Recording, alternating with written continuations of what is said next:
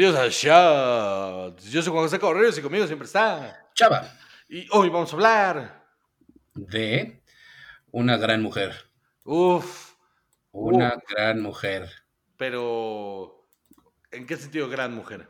Es una gran actriz. Ajá. Es aparentemente también una gran persona. Se rumora que sí. Sí, sí, sí. Pero no es muy alta, fíjate, mide 1,64. Perfecto. Nacida también el 4 de diciembre de 1964 en Brooklyn. un, año Nueva más, York. un año más pequeña que mi papá. Así es. Nada más nos saca 20 años. Marisa Tomei. Que Dios me la bendiga muchísimo. Qué barbaridad, sí. Marisa Tomei, una excelente actriz.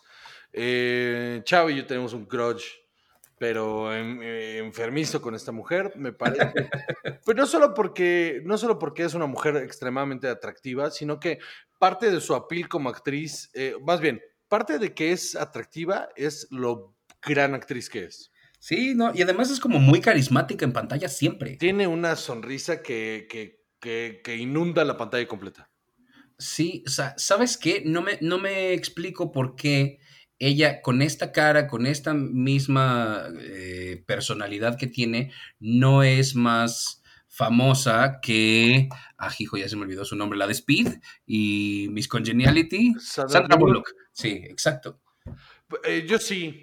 Porque, ¿Por qué? Porque creo que, y, y- y ahorita lo podemos corroborar con su filmografía, hay un gap ahí enorme en el que tal, ella se dedicó a otras cosas en un momento.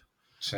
Y creo que también tiene mucho que ver que al ser una gran actriz, decidió eh, dejar pasar muchas oportunidades de estrellato por pues, mejores papeles. No sé si tiene sentido eso. Claro, sí, sí, claro. Entonces creo que no le, o tal vez probó las mieles del- de, de la notoriedad pública y no le gustó tanto, porque sí se ve como alguien, eh, digo, no, no lo sé, no tengo la certeza porque no la conozco, pero sí se ve como alguien reservado, ¿no?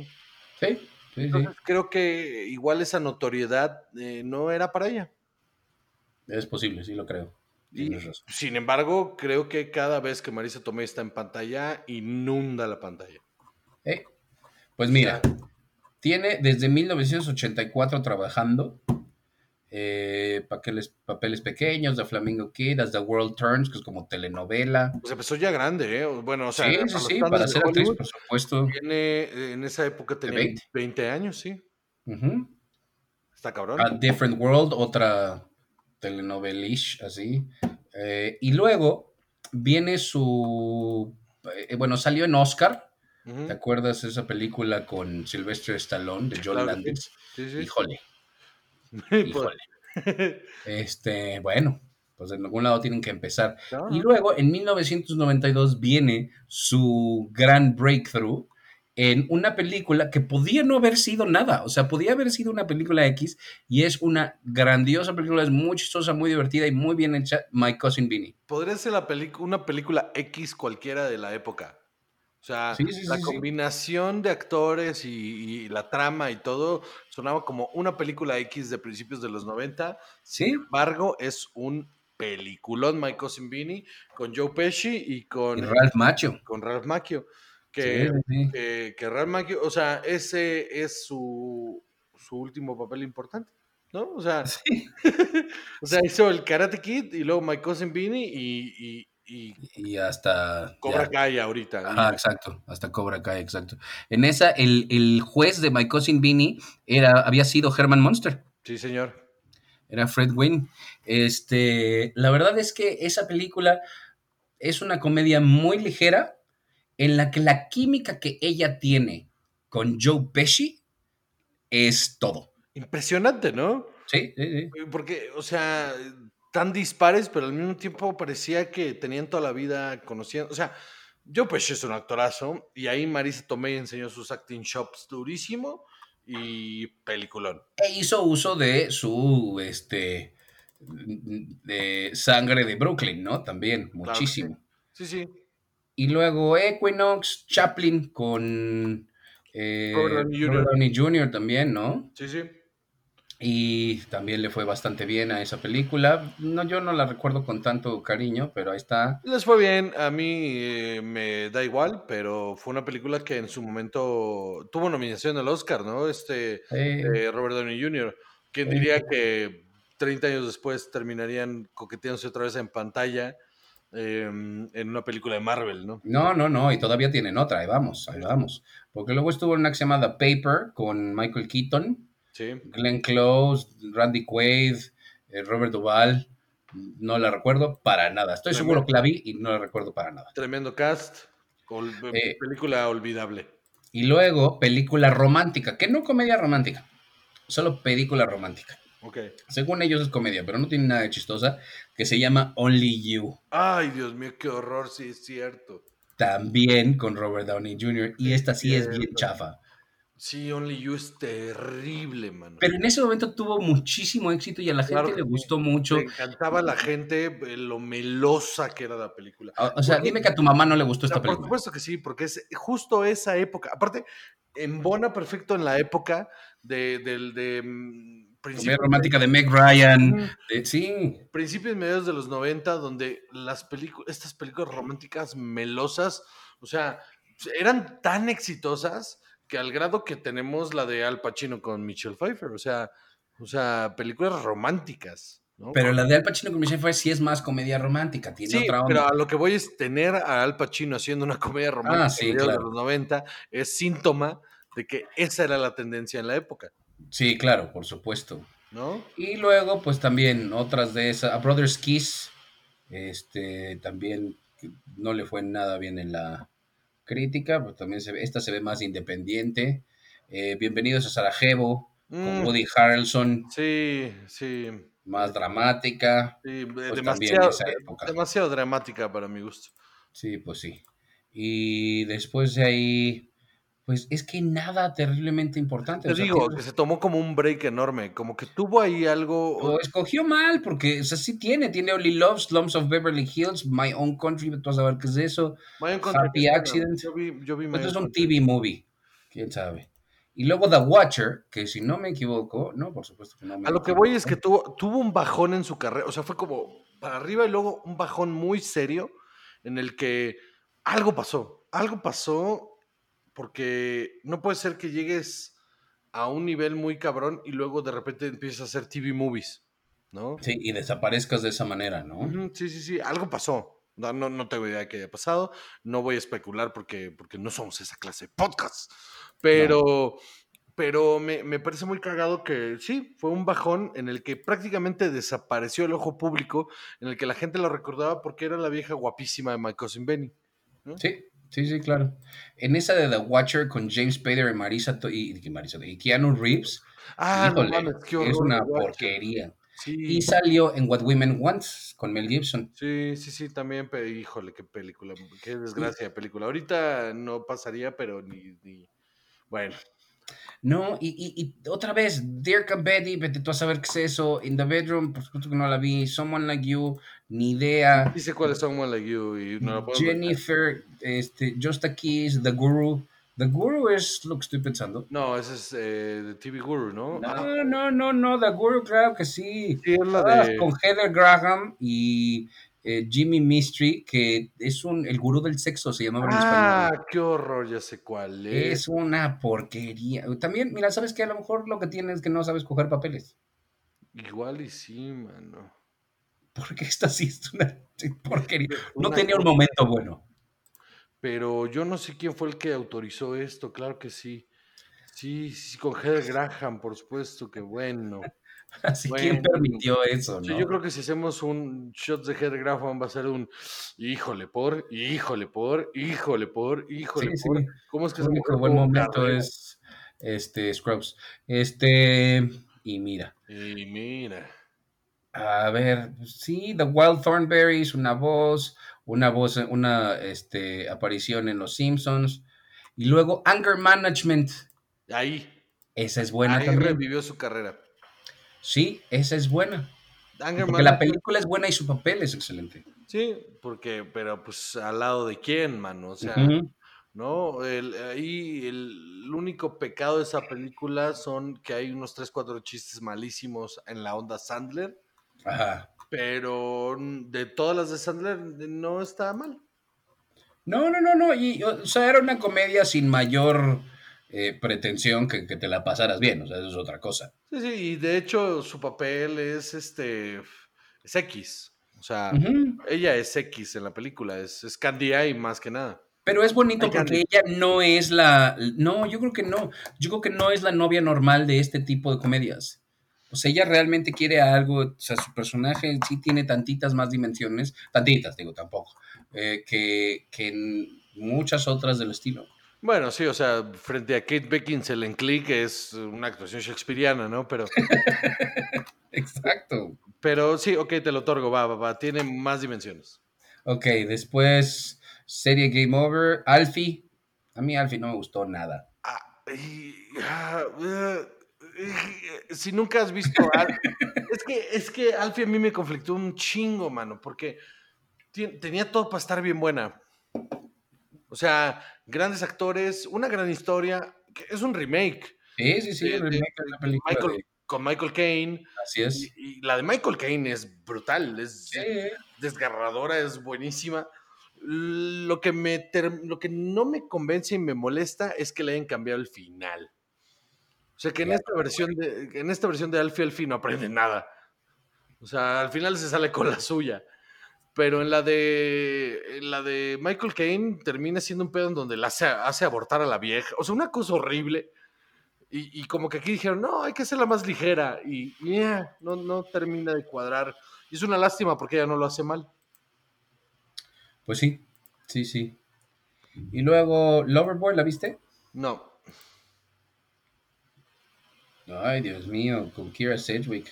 Bueno, la que sigue. Ay, Dios, qué bueno que no la vi. Pues, ah, salió en Rescue Me. Sí, sí la recuerdo. Eh, esa serie tenía lo suyo, la verdad. Eh, sí. Bueno. Eh. Wild Hogs. ¿Qué te pareció Wild Hogs?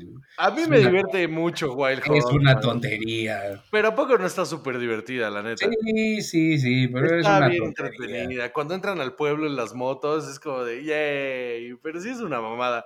Es la típica película de Tim Allen, mano. Sí, ese es el problema. Como que ellos se ve que se le estaban pasando bien. Yo creo que solo Tim Allen estaba realmente echándole ganas porque pues esa sí era su chamba. es su mero mole, ¿no? O sea, Tim Allen, este...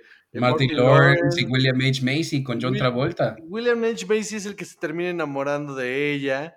Sí, Y tienen, ah, está bien cagada. O sea, no, es, no es nada esa película, no es nada. Pero, no es nada. Pero si te la topas sí la ves. O sea, porque es entretenida. Sí, sí. Sí, sí. Es la típica película de Disney, ¿no? Con Tim Allen. O sea, sí, sí, sí, sí. Marisa Tomei está guapísima.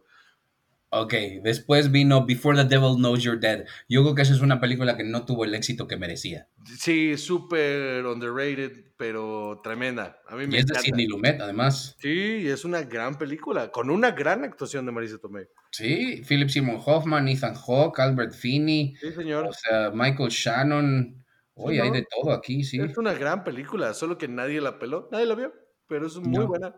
Sí, si tienen tiempo, aviéntensela, porque esa sí vale mucho la pena. ¿Cómo se llama? Before the Devil, the devil Knows You're Dead. Antes que el diablo sepa que estás, muerto. sí. No sé cómo se llama en español, supongo que sí. Eh, War Inc. Y luego, ¿cuál? Ah, la de War Inc. Es la de Brad Pitt. ¿no? Sí. A mí no, me no, no, no, no, no, no, no, no, no, no, es, no es esa, no es esa, no es esa, discúlpame. Eh, es otra con John Cusack y Hilary Duff. Ah, claro, sí sé cuál es, sí sé cuál es, sí sé cuál es. Está rara. Ben Kingsley. Está rara, pero no está mala. Está rara. Solo es una película muy rara, tiene un tono muy raro, pero no es una mala película. Y John Cusack, ok, también los Cusacks, esos que eran una mafia también. Los, Cusack, donde hay un John, hay una Joan, o sea, siempre. Sí, y creo que hay una tercera, pero no me acuerdo cómo se llama. Este. Y, y luego The Wrestler. Juan José The Wrestler. que me emociono The Wrestler. De entrada, de entrada. A ver, nos quedan. Muy bien. De entrada. no, es que, como no, o sea. ¿Cómo no detenerse aquí? Voy a decir algo que igual y puede sonar polémico, pero es para mí, sin duda, la mejor película de Darren Aronofsky. Por mucho, por mucho, la mejor. O sea, Breaking for a Dream está bien verga. Sí. Pero esta es mucho mejor película. O sea, sí, sí, sí. está cabrón. El pinche eh, retrato súper fiel de, de, la desesperación y la angustia del personaje principal. Y ella es un ancla durante toda la película. O sea, piensa en ese guion sin ese personaje, sin ella. Eh, se hubiera acabado 40 minutos antes de esa película con que se suicidaba. Sí. Porque no mames, ella le da una esperanza, le da, le vuelve a dar estas ganas de ser alguien importante en la vida. Eh, Rachel Evan Good también, eh, perdón, Rachel Evan Good también es un personajazo como la hija. la hija que, no quiere estar con él. Sí, sí, sí. Enorme, enorme guion, enorme realización. Eh, la foto es completamente funcional a, lo, gris que es este, e, e, este personaje. Y su existencia y su pueblo y todo lo que hacen. Y él, o sea, la actuación de su vida. Sí, posiblemente sí. O sea, nueve semanas y media y luego esta, ¿eh? Sí, sí, sí. Y además, yo creo que, o sea, tienes razón con eso de que es mejor que Requiem por un sueño, porque Requiem por un sueño es muy agresiva y está muy bien y sí sientes todo el tiempo y está cañón y por supuesto que te impresiona, pero esta realmente te atrapa porque sí sientes lo que él siente, estás con él. Requiem for a Dream es una, es, es, es Darren Aronofsky con muchas ganas de ser cine y, y, y, una película muy inteligente pero muy joven. ¿no? Y The Wrestler es, ya es un director adulto que ya pasado por un montón de cosas, que ya, ya entiende cómo aterrizar estos personajes sin esperanza. Ajá. Y, uf, Sin que sea demasiado. Uf, y, le echaron más flores a, Black Swan, que a mí me gusta mucho, pero The Wrestler es, es la película de Darren Aronofsky y punto. Sí, sí, sí, sí, sí, estoy de acuerdo. Y el personaje Maris Tomei es impresionante. Y además, o sea, ya con, pues sí, esta es del 2008. Y es su segundo aire, mano ajá, y de todas maneras se ve impresionante, tiene este, muchísima presencia, le crees mucho eh, eh, como esa experiencia que tiene en la vida y por qué puede hablar con él y entenderlo. Híjole, sí. Sí, sí, que al, final, si lo piensas, o sea, en cuanto al desarrollo del personaje, es, es él en mujer. Es un paralelismo bien cabrón súper bien desarrollado y por eso se entienden y se encontraron en ese momento los dos de su vida en la que no hay nada. Que más que nos gustamos, aquí estamos, dejémonos llevar. Y el final es, me rompe el corazón cada vez que lo veo. Y cada vez que veo esa película, la última conversación que tienen antes de que él salga al cuadrilátero, me rompe el corazón y siempre quiero que voltee y se dé la vuelta y se vaya con ella. Sí. No hay manera que no vea esa película y diga, ya, tira la toalla, vete con ella. Te lo, está, te lo está pidiendo, cabrón, te lo está pidiendo. Y aún así decides morirte en el ring. No mames, peliculón. Sí. Y después de eso nos podemos soltar varias cosas. The Lincoln Lawyer, Meh, Crazy Stupid Love. Ugh. Ah, yo creo que es eso, José. Yo creo que son los papeles. Love is Strange, The Rewrite, Trainwreck, es nada más un papel. Eh, The Big Short tiene un papel pequeño. Sí, muy pequeño. Es la esposa de, de, este, Steve Carell, ¿no? Steve Carell, ajá. Eh, Empire, sale como Mimi Whiteman en Empire. Y luego llega en el 2016 como May Parker en Civil War. Sí, me encanta. Y luego Spider-Man Homecoming y es su entrada al MCU. universo, sí. a mí me, sí. me gusta como tía May. Es súper empática y, lo hace súper bien y toma el manto de, de, esta tía May comprensiva, eh, adorable, que, que, que ve el reflejo del tío Ben en él, entonces quiere que él explote lo mejor que tiene. Entonces, ya cuando llegamos a, Far From Home, ella está comprometida con Spider-Man, ¿no? Y está bien verga, está bien verga, lo hace muy bien. Sí, porque al principio sí la ves con cara de viuda, como preocupada. Sí, sí, sí. Este, luego por ahí estuvo en The First Purge, que la verdad no me encantó, pero ella no lo hace mal. No, no lo, ella no lo hace nada mal. Eh, desgraciadamente sale la más débil de los Purge. Pues sí. Porque el- la primera, The Purge, es un peliculón. Y luego la de Independence Day. No, no es cierto, es Election Day, perdón.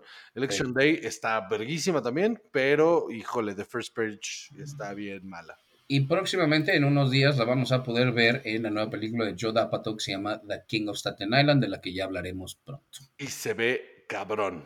Sí, así es, Entonces va a haber a Marisa Tomei todavía para rato. Afortunadamente. Mm, Muchas gracias, Hollywood, por encontrarla.